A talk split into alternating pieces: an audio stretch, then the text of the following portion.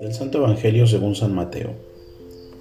Después de escuchar las palabras del ángel, las mujeres se alejaron a toda prisa del sepulcro, y llenas de temor y de gran alegría, corrieron a dar la noticia a los discípulos.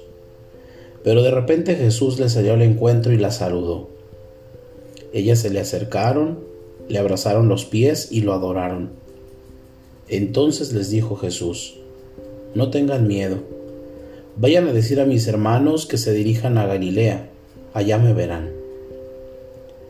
Mientras las mujeres iban de camino, algunos soldados de la guardia fueron a la ciudad y dieron parte a los sumos sacerdotes de todo lo ocurrido. Estos se reunieron con los ancianos y juntos acordaron dar una fuerte suma de dinero a los soldados con estas instrucciones. Digan, durante la noche Estando nosotros dormidos, llegaron sus discípulos y se robaron el cuerpo. Y si esto llega a oídos del gobernador, nosotros nos arreglaremos con él y les evitaremos cualquier complicación. Ellos tomaron el dinero y actuaron conforme a las instrucciones recibidas. Esta versión de los soldados se ha ido difundiendo entre los judíos hasta el día de hoy. Palabra del Señor. O la iglesia sigue diciendo, detente, Jesús ha resucitado. Y esto no es una fantasía. La resurrección de Cristo no es una fiesta con muchas flores. Esto es hermoso, pero no es solo esto, es muchísimo más. Es el misterio de la piedra desechada que termina siendo el fundamento de nuestra existencia. Y también nosotros, guijarros en el suelo, en la tierra del dolor, de tragedia.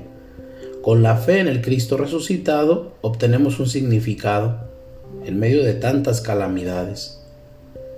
Recuperemos el sentido de mirar más allá, el sentido de decir, mira, ya no hay muros, hay un horizonte, hay vida, hay alegría, pues la cruz también tiene toda esta fuerza.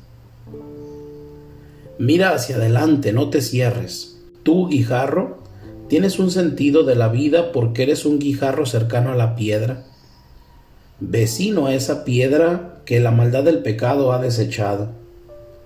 Hermanos y hermanas, esto es lo que quiero decirles. Que estemos hoy en nuestras casas repitiendo constantemente en nuestros corazones, Cristo ha resucitado.